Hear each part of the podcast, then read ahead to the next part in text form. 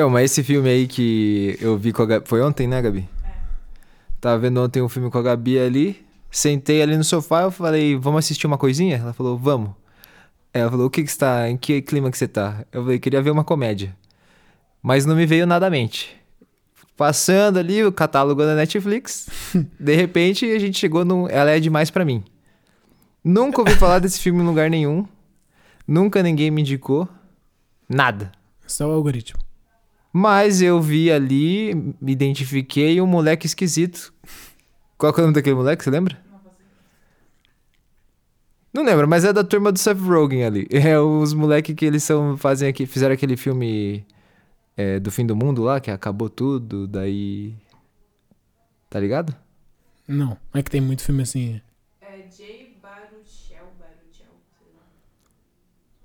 Esse é o nome do moleque? Será que pegou ela falando ali? Não sei. Acho que é bem baixinho. Aí piorou ainda mais ainda o podcast. sei, sei qual é. Sei qual Mas, é. mas. Mas enfim, era esse moleque ali. E quem quiser saber, procura ela demais pra mim, é o ator principal. E daí eu pensei, pô, esse moleque é engraçado, né? Vamos ver esse filme. A premissa do filme é: um moleque muito esquisito começa a sair com uma guria que ela é bonita, tipo, surreal, assim. E ela tem todas as coisas da vida dela resolvidas. o que acontece é que esse filme é uma grande lição sobre amor próprio, sobre autoestima. E ninguém tá falando desse filme aí. e tem mais uma reclamação aqui. A melhor piada com bolas que eu já vi na minha vida. Sublime. Sublime. É um cara, o filme ele apresenta um novo conceito de barbearia. Caralho. Eu fiquei curioso, né? Então vai, você fica- a piada? Fica a é minha, a, minha, a minha indicação, sugestão pra quem quiser ver uma comédia com um, um subtexto que vai te trazer, vai te agregar. Eu falei errado? Você agregar? agregar com alegrar, eu acho. vai te ag- agregar e alegrar. e talvez você se identifique ou você se identifique com o melhor amigo seu no personagem do papel principal. Entendi aí. Dá pra ter várias conversas depois. Tive uma outra conversa com. Uma conversa mais longa com a minha irmã depois ali. Mas acho que cabe cada um assistir e tirar suas próprias conclusões. Se não gostar, pelo menos a cena da- das bolas vai ser boa. Vale a pena ver o filme todo pela cena das bolas. Porra, Nossa. certeza. Sim. Porra. Então tá bom. É muito engraçado, é muito engraçado.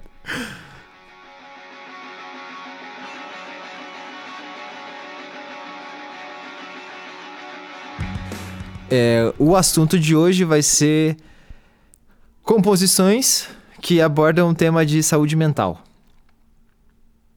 Só que composições de, de bandas onde são homens que estão falando sobre saúde mental. E em alguns casos que a, que a gente vai abordar aqui, não são tão, tão diretas, né? Não é tão simples assim você sacar ali, escutar e já entender que tá falando sobre saúde mental. Hum. Aí já no meu. Eu trouxe o exemplo aí, mas daí é bem claro. Acho que isso vai ser. Isso é um bagulho interessante da gente também falar sobre por que, que algum caso é claro, porque outros não são tão claros. Sim. Eu vou. Eu pensei em, em- em trazer dois exemplos de duas bandas que eu gosto bastante. Uma delas é o Silverchair e a outra é o Idols. Quais são as bandas que você. Ou eu grupos? trouxe o MC daí o. Racionais, o. o, o-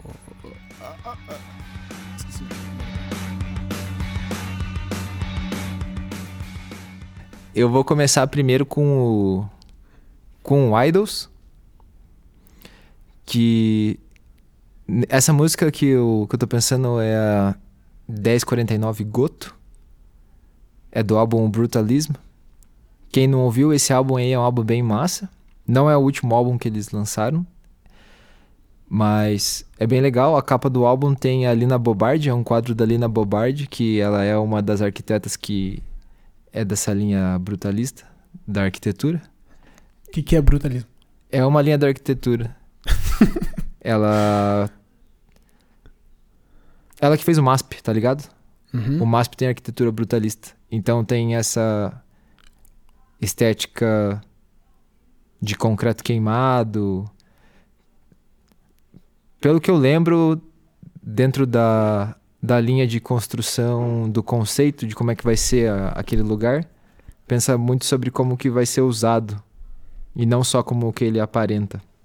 Então ele tem tipo bastante coisa funcional. E, se não me engano, tem a ver também com como é como seria usado pelas pessoas que, que trabalham, tipo como seria usado Hum. por uma classe operária dentro do do lugar, né? Então isso já é uma parada bem massa que eu acho desse, desse, desse álbum, assim, tipo, tem esse conceito na capa. Porque eu imagino que quando as pessoas veem a capa do álbum, elas não relacionam que o brutalismo que tá na capa é de arquitetura e ele tá com a Lina Bobardi lá na, na capa.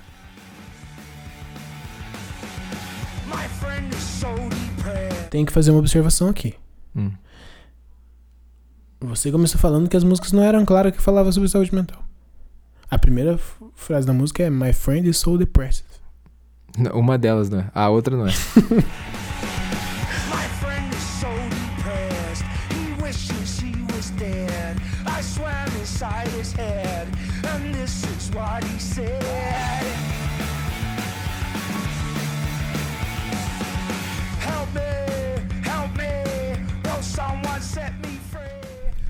Se você parar pra ver, tipo, na letra nenhuma hora fala 1049 Goto. E eu fiquei pensando, por que, que tem esse nome a música, né? E depois eu descobri que eles tinham feito a música depois que o vocalista tinha trocado uma ideia com os amigos e um amigo dele tava com uma depressão muito forte. E aí ele pensou que ele devia escrever sobre isso. E isso é um diferencial do Idols. A gente, a gente comentou já em outras conversas, né? Tipo, sobre como que essa banda parece que traz alguma coisa nova pra estética punk. E a única coisa que é clara pra mim de eles trazerem uma coisa nova é sobre eles falarem de saúde mental, falarem sobre masculinidade, questionar estereótipos.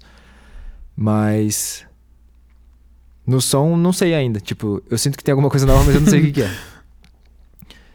Mas sobre a letra, isso pra mim é bem claro, né? Tipo, falar desse jeito sobre essas questões. E aí, especialmente sobre essa música, eh, eu descobri depois que eles estavam conversando, o vocalista com uns amigos, sobre esse sobre depressão, sim, e sobre esse amigo que tava com depressão muito forte.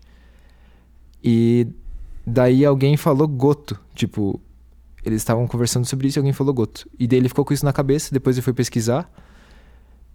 E daí na pesquisa que ele fez, ele descobriu que tinha um meteoro que se chamava 1049 Goto.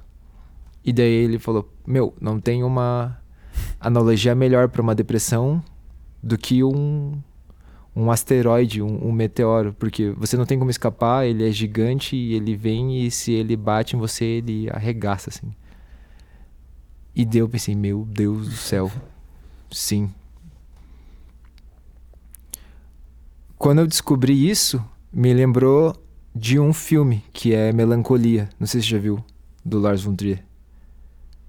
Não. Eu lembrei do nome, mas não vi. Ele faz uma analogia parecida, assim. Tá ligado aquelas teorias da conspiração, quando a gente tá no ensino médio, os caras falavam do planeta X, ou que ele é, tem um sistema solar que tá na horizontal, e daí esse outro Nossa. planeta ele, ele roda num- na vertical em relação ao sistema solar. Então a gente não vê, só que daí esse Meu planeta Deus, ia não, entrar tô em contato com a Terra, tá ligado? Não. Em, em contato não, em choque. O, o Lars von Trier ouviu os nossos papos do ensino médio aí e fez o filme lá. Melancolia. Se tem algum cinéfilo ouvindo aí, vai ficar puto. Mas o, o lance do filme é que tem um planeta que se chama Melancolia e ele vai entrar em rota de colisão com a Terra. E daí tem uma galera que fala que não vai e tem uma galera que fala que vai. Esse filme é muito pesado, assim. É bem pesadão. É, é, tem uma guria que ela tem um quadro bem pesado de depressão. E daí é sobre o casamento dela. Tipo, ela vai ter a festa de casamento. E daí o que que acontece na festa? Como que ela fica lá na casa, e daí como ela tá interagindo com a família, e esse planeta que se chama melancolia vindo. E tem uma frase que nunca saiu da minha cabeça, que era o cara falando melancolia vai passar por nós e não vai acontecer nada. Porque ele tava querendo falar que o planeta não ia entrar em, em colisão. E eu vi, esse, eu vi esse filme quando lançou, assim, faz anos já. E eu vi de novo durante a, a pandemia. Eu não tava 100%. e aí. Nessas duas. São duas mídias diferentes, né? Tipo, é, é música e cinema, mas nas duas eles tiveram essa ideia de relacionar a, a depressão. Que na psicanálise também era diferente. Tipo, melancolia e depressão têm significados diferentes dependendo da época que, tá, que você está estudando o conceito. E antes, melancolia era o que a gente conhece hoje como um quadro severo de depressão. Aí. Eu acho uma analogia muito boa. É, esse filme foi feito meio pensando nisso? No quê? Nessa relação com melancolia. Ah, de como era antes? será? eu imagino que sim. Não te, nunca li em nenhum lugar que o Lars von Trier falou disso, mas Ah, tá. eu imagino que sim, faz sentido. Eu acho uma analogia muito boa. Eu não tenho depressão, mas eu conheço pessoas que têm. E. E quando as pessoas estão em crise depressiva, é, é, é isso, tipo, você só não tem o que. Não tem como se escapar, tá ligado? É realmente um meteoro, um asteroide, ele vem e vai com tudo. Até na música, é, não, espe- não especificamente na música, né? Mas quando eu tava pesquisando sobre o significado, ele tava falando que que poderia ser uma comparação melhor do que a sombra de um asteroide sobre você com a sombra da depressão sobre você. E acho que isso é uma parada importante pra conversar entre, entre os caras, já que em geral homens não falam sobre sentimentos, né?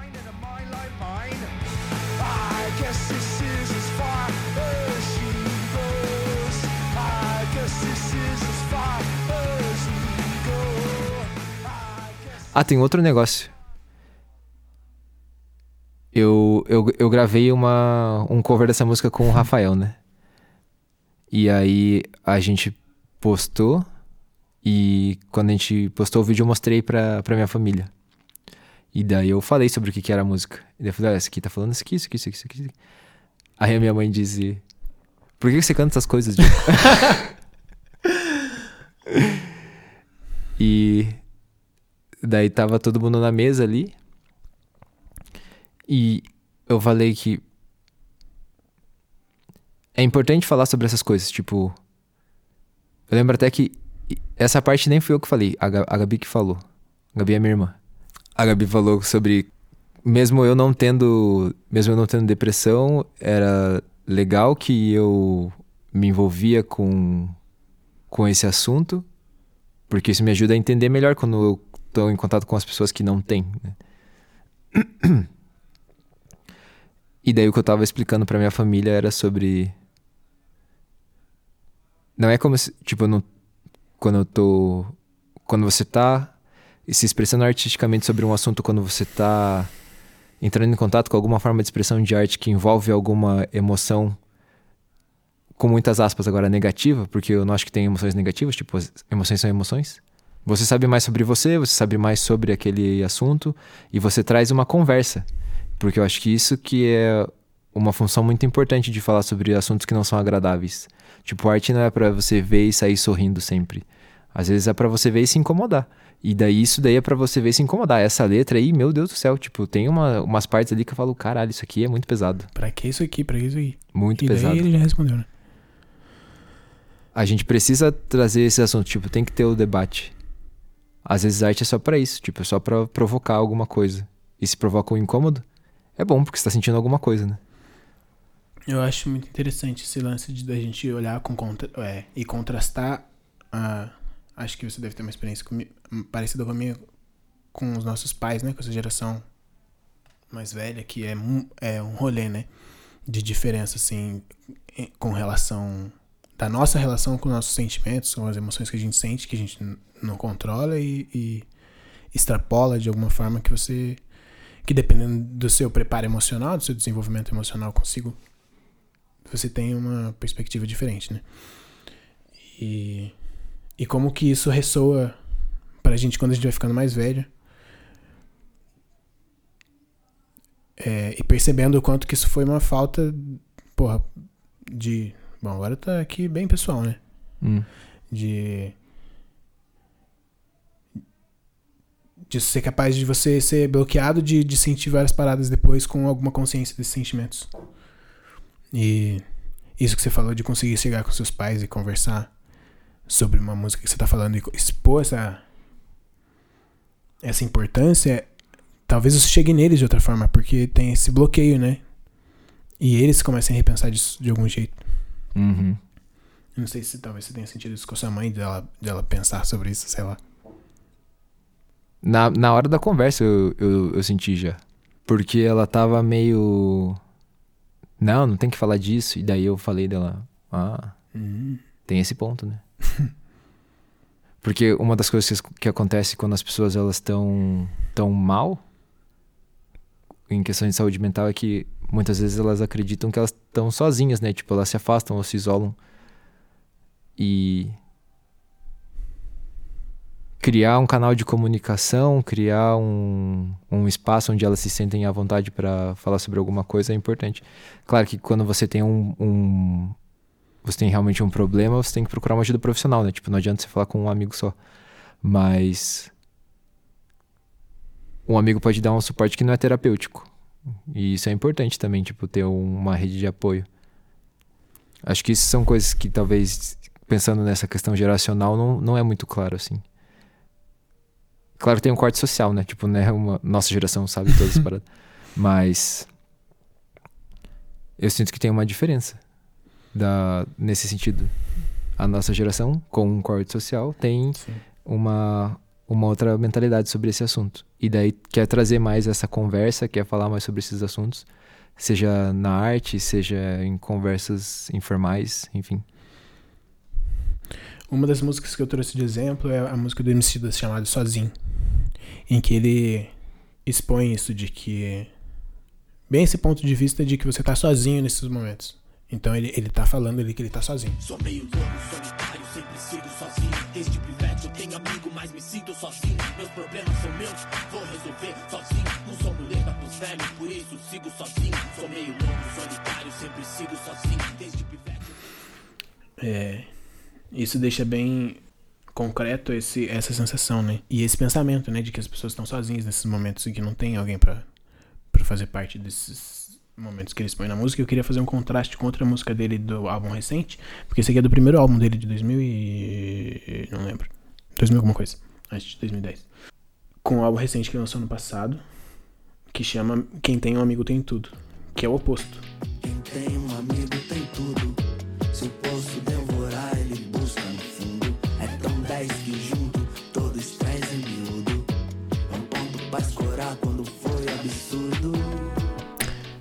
É.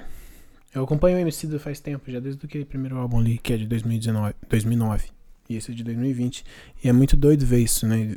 Que quando ele começou, ele tinha essa visão bem de que vai resolver as paradas sozinho, que tá, na, tá mal, mas tá sozinho, e é isso que ele tem que resolver sozinho. E, e toda uma trajetória, ele teve depressão numa época, viciou em remédio, e, e no meio de turnê, e percebeu nesse turbilhão assim e começou a fazer tratamento e parar de tomar os remédios.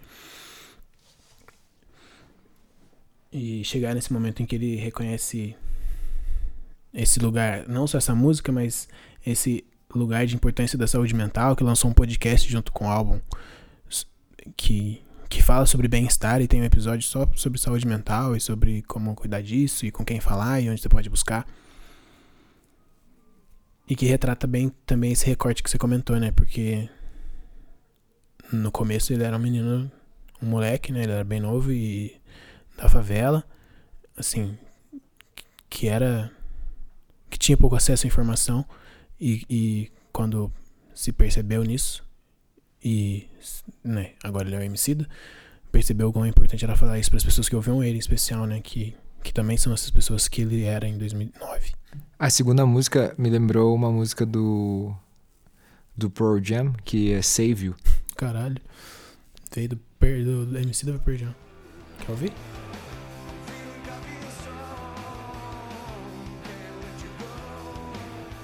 É os roqueiros machão, né? Sendo, sendo amigo.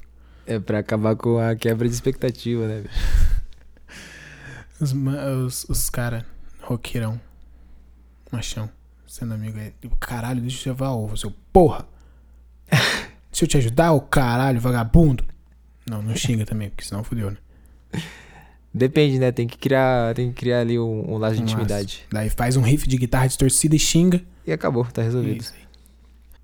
É curioso, tipo, como a gente começou só o assunto de, de saúde mental e a gente chegou no, no bagulho do amigo, né? Porque, tipo, você. A primeira música que, que você mostrou era sobre o problema em si.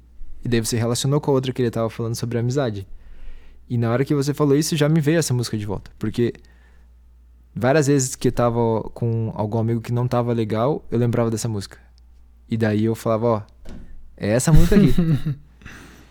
eu vou, eu vou, eu vou salvar você. Se eu tô falando alguma merda, foda-se eu, eu que me foda. Se eu não fizer alguma coisa, eu que me foda. Porque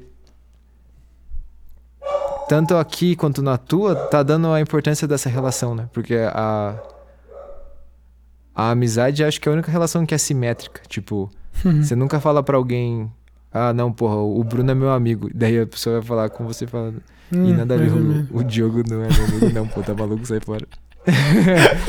Quando alguém é amigo, a outra pessoa é amiga. As outras relações, elas não, as outras relações não são assim. Eu espero que a de namoro, casamento seja. Porque assim, se você tiver casado com alguém que você não é, que a outra pessoa acha que você não é casado, aí, porra, vai pra polícia, né? Sei lá. Stalker. Mas é que são, são os mesmos papéis, né? E daí. Como essas pessoas são importantes na, na- nas vidas de, de todas as pessoas, né? Tipo. Nas vezes que a gente tá mal, às vezes não é a família que a gente procura, tipo, às vezes é o amigo. E ter essas pessoas, tipo, ter, ter esse laço bem forte é super importante. E acho que. Eu não tinha pensado nisso quando eu propus o assunto da gente falar de saúde mental, mas acho que é inevitável. Vai, chegando, né? Vai tipo, não tem como não passar pela amizade. Porque. De fato, são quem estão lá pra, pra dar uma segurada. Que mensagem bonita, não? É, verdade. Quem nunca acreditou? Tá caindo agora. Achou que eu só ia falar coisa ruim, pô? Tá maluco? Essa música aí, o MC da fez, ele fala na música ali que é pro Wilson das Neves, né? Uhum. Que é um batera, não sei se tá ligado. Não. É, batera foda, era velhinho ano passado quando ele faleceu. Ou ano retrasado. É, tocou em todos os discos foda. O MC da quando ele ouvia muito vinil quando ele era moleque. E ele começou a perceber que todos os discos foda, o Wilson da Neves tava atrás. Hum. Nos, nos créditos como baterista. Daí ele começou a escolher os discos pelo nome do Wilson das Neves como batera. E daí depois eles se conheceram, fizeram música junto, viraram amigo, foda assim. E daí ele faleceu pouco antes de lançar o disco, né? E daí ele fez uma música pra ele. Falou ali. Ó, esse elogio é foda. O orixá que nós tivemos a honra de conhecer em vida. Hum. Porra. E daí ele é muito. Sempre fala do cara, assim. E, e tem essa importância, parece, pra ele, né? Tanto pela, pelas coisas que a música tá dizendo e tanto. E por ele fazer diretamente pro cara, né? O nome do cara tá na música. E que louco isso, tipo, de. De encontrar essas pessoas, né? Porque tem pessoas que simplesmente não encontram essas pessoas, tipo. Acho que muitas pessoas querem ter amizades muito fortes, mas. Ou às vezes não, não conseguem é, se abrir, ou então, sei lá. Mas, às vezes simplesmente não encontra. Tipo, você vai conhecendo várias pessoas e fala, ih, não, Não, não- Tipo, é uma amizade, ok, assim, não é aquele caralho amigo ou amiga. Ter esses encontros é tipo sorte, assim. Eu tinha um professor de literatura que ele falava que a vida não quer que você tenha o melhor amigo, a vida não quer que você encontre o amor da sua vida, a vida não Nossa quer que você faça Senhora. nada. Então, quando você encontra, você tem que ficar quieto. Porque se você falar, a vida vai escutar e ela vai atrás de você e você vai se fuder. Aí já fudeu já, tava aqui o papo legal, o papo positivo. Aí vem falar, eu falei, quieto. Eu segui essa daí, eu sou o cara discretão.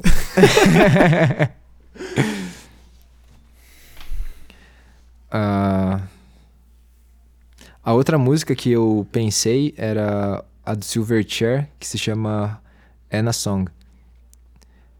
Acho que muita gente conhece essa música, talvez não relacione pelo nome, tanto da música quanto da banda, mas ela é bem conhecida.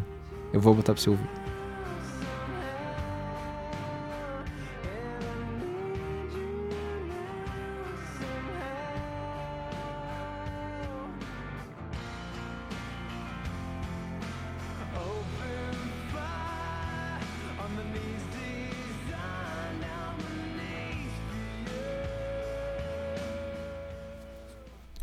É, Anna Song é do álbum Neon Ballroom, que é de 99. E talvez quando a gente falou no começo sobre ser música sobre saúde mental, e daí eu falei, agora Anna Song, a pessoa falou, hã? Nada a ver. Nada a ver, pô. Anna Song é de uma guria. Porque ele fala, eu preciso de você agora, de qualquer maneira. E daí, na verdade, ele entrega ali no, no meio da letra que é a música que é na song não é sobre uma menina que se chama Ana, mas sobre anorexia, né? Que é um distúrbio alimentar que está relacionado com saúde mental. Então, tipo, ele tem uma distorção de como ele vê o próprio corpo. E ele tinha realmente anorexia, era uma parada que incomodava muito ele. Se se você for ver os vídeos ao vivo da banda assim, você vê que ele usava umas roupas largas ou usava várias camadas de roupa assim, porque ele achava que era magro demais quando ele tava se vendo, mas ele não conseguia, tipo, se alimentar e chegar num peso que seria o peso mais saudável para ele. E outra curiosidade sobre essa música, que foi a última música que eles escreveram para esse álbum. E daí virou um, né? Tipo, todo mundo conhece. É curioso como daí demonstrar fragilidade, mesmo nesse caso aqui não tão claro, né? Mas demonstrar fragilidade tem uma tem uma verdade tão grande que tipo toca daí na, nas pessoas. Mas daí será que toca nas pessoas porque tá demonstrando fragilidade ou porque é uma música de, pra uma menina? Bom, se daí a pessoa escutar para menina, a pessoa é tonta, né? Desculpa se você achava que a nossa era pra uma menina. Mas você é tonto. Pra mim, quando eu gostava da música, daí. Bom, eu faço isso, né? Eu escuto as coisas e eu vou, meu Deus, qual que é dessa parada? E daí eu vi que era. Tinha alguma coisa que tava meio, né? Tipo, alguma coisa esquisita aqui. E aí eu fui pesquisando, daí eu descobri que era sobre isso. Daí eu falei, caralho, agora sim. Tocou de outro jeito.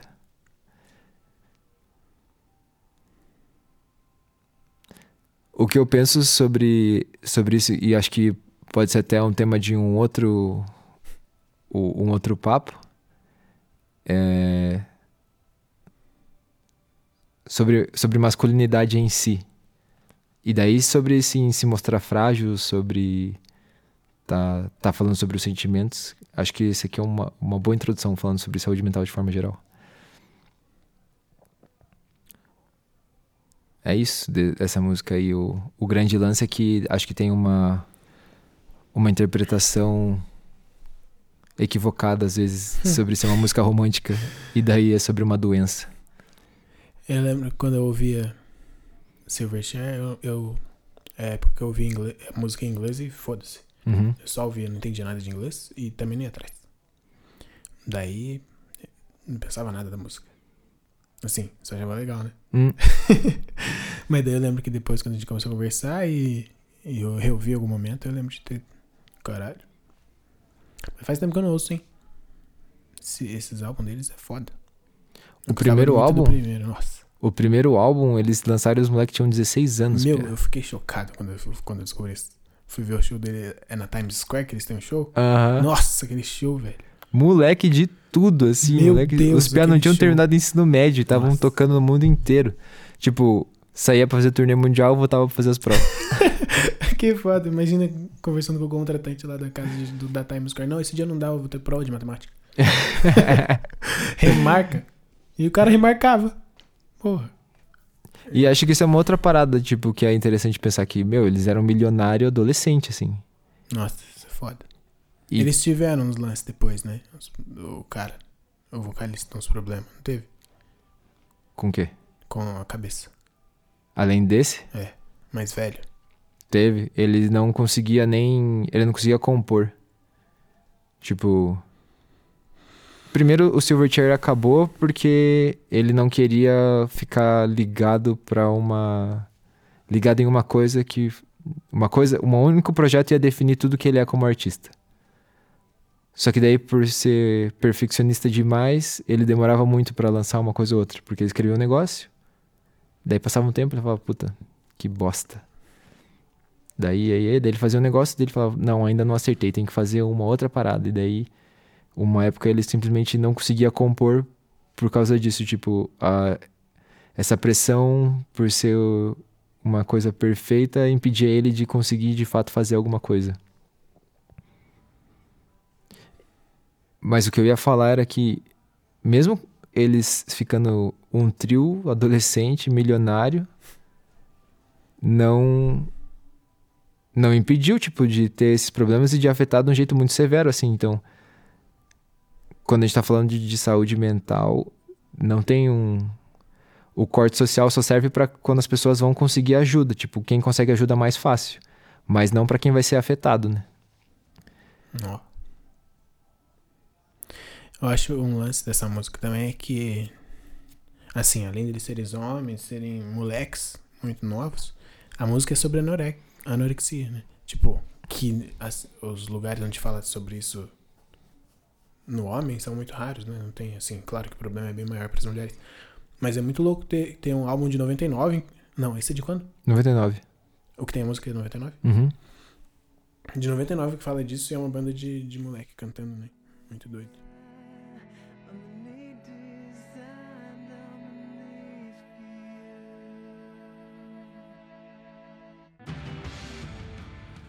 Você que falou de disso de mostrar fragilidade, e eu a outra música que eu trouxe é do Racionais.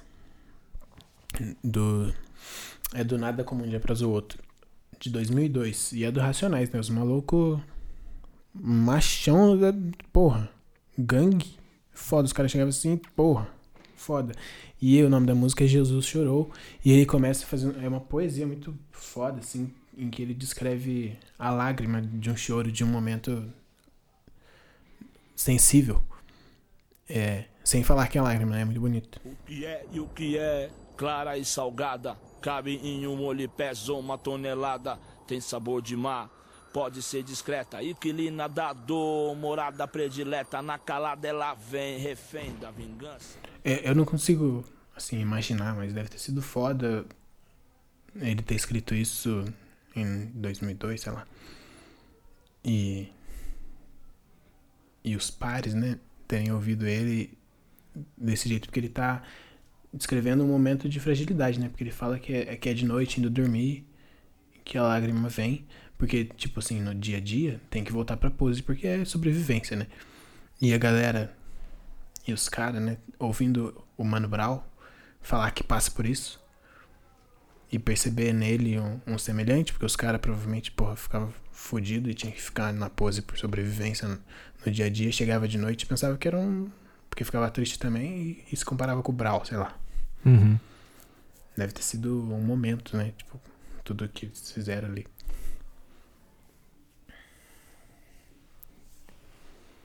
Essa é a imagem, né? Tipo, esse estereótipo de.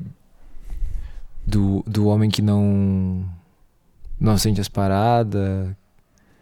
Isso. Isso tá dentro do estereótipo masculino, assim. Mas quando a gente pensa. Acho que nos dois gêneros, tipo, tanto você pegou rap e eu peguei de rock, né? Nos dois isso é bem. Estimulado. Total. de formas diferentes, tipo. Tem a sensação de que no rap é mais isso que você falou, tipo, de sobrevivência. né? Tipo, porra, não, eu sou um cara durão, não sinto porra nenhuma, eu resolvo a parada aqui, porque eu sou o cara foda. No rock não sinto que é tanto de sobrevivência, só de tipo de ter uma pose assim. Mas de qualquer maneira é um reforço pros dois. E daí acho que pra. Que nem se comentou ali do. Do contexto. Acho que é uma quebra maior ainda, né? Porque é tipo. Parece que é uma das bases de você estar ali sendo. Eu sou o rapper, gangster e eu sou durão. Eu, eu sou, mas eu fico mal também. É, isso que você falou de. Eu dei, eu dei uma olhada em umas coisas sobre isso, desse estereótipo que é reforçado, né? E. E é muito doido que, por exemplo, ele escreveu esse, esse lance em 2002. E hoje essa pose se mantém, né? No, no rap e no hip hop. Uhum. Esse estereótipo. E continua estimulando, né? Os, os moleques que ouvem isso, as duas coisas, até esses estereótipos que, que se sabe maléfico, a- principalmente para as mulheres, mas para os caras também, né? Isso se mantém de, muitas vezes de forma é, inconsciente. Tipo, a galera nos toca que isso é ruim, mesmo que a galera escreve- já escreveu isso em 2002. E, o MC tá escrevendo sobre isso agora. E eu, assim como o Mano Brown foi na época dele, o MC é agora. E os estereótipos se mantêm, né? Claro que, porra, várias paradas, mas é. Incômodo, é, é muito incômodo isso, né? Porque a- as coisas continuam, né? Tipo, a galera. Embora o MC esteja falando disso com muita mais força, ainda é muito pouco perto do que os grupos de rap e os rappers chegam, né? Eles chegam muito mais. Eu lembrei do, do Chris Cornell enquanto a gente enquanto tava conversando, enfim, que ele, ele tinha depressão também, né? Ele tinha problema com remédio. Foi como ele acabou morrendo. E várias músicas deles também são assim. Eu lembrei de Fell on Black Days. E, literalmente a música é Eu caí nos dias escuros e daí eu, meu Deus. É, eu lembro de uma entrevista dele falando sobre como alguns amigos queriam ir nos, tipo, no- nos bastidores dos shows deles. E eles esperavam que ia estar cheio de droga e mulher e Festando. bebida e a galera. E daí, quando eles entravam lá, na real, eles estavam discutindo o livro que eles tinham lido, ou discutindo política, alguma coisa de filosofia. E Os cultzão, né? era o Chris Cornell, né, cara? o Soundgarden. Eu lembro como. Eu lembrar disso já demonstra como quebrar esse estereótipo foi marcante pra mim. Tem um outro, um outro exemplo disso de quebra de, de paradigma que é quando eu era menor, sei lá, uns 13 anos assim, eu pensava, não, vou, quero fazer uma tatuagem, vou fazer uma tatuagem. E daí comecei a escutar comecei a escutar System of a Down e daí vi uma entrevista que nenhum deles tinha tatuagem. e daí eu pensei, então eu não vou fazer. Porque o meu lance não era que eu queria fazer a tatuagem. É que eu queria fazer parte de um grupo. E eu escutava rock. Então eu ia ser um roqueiro. e pra eu ser um roqueiro, eu tinha que ter uma tatuagem. E daí quando eu vi que esses caras que literalmente foi por causa deles que eu comecei a tocar bateria, não, não tinham nenhum deles tinha tatuagem, daí eu falei, então não precisa. Né? E é uma coisa muito simples. tipo, o bagulho da tatuagem é muito caralho o cara pequeno. falando do Chris Cornell e chegou, porra, não fiz tatuagem. Vai aí, que- aí que eu vou chegar. Quando eu tava em- ali, pré-adolescente, adolescente, teve o bagulho da tatuagem. Daí eu tava um pouco mais velho, daí teve o bagulho do Soundgarden e do Chris Cornell. Então, eu não preciso seguir esses estereótipos, sei lá, Guns N' Roses. eu não preciso fazer... Sei lá, não preciso ser drogado, não preciso ser bêbado, não preciso ser mulherengo. Jogar a televisão do quarto do Telltale. Eu vi que. Eu lembro dessa entrevista É. do Axel. Não preciso fazer essas paradas pra fazer esse som. Mas E- uma pena que você não vai conseguir fazer o som do Guns N' Roses, né? Uma grande perda. ai, ai, ai.